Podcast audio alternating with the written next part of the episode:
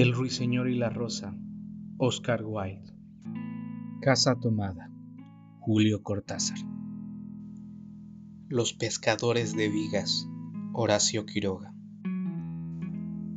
Un podcast en el cual, por un momento, el murmullo se calla y podemos dejarnos llevar por la imaginación. Tuve que cerrar la puerta del pasillo. Han tomado la parte del fondo. Buenas noches, patrón linda música. Apriétate más cerca, pequeño ruiseñor, pidió el rosal. Se volvieron victoriosos a su naturaleza. Y la teñiré con la sangre de mi propio corazón. A medianoche, con D'Antoni Rivera.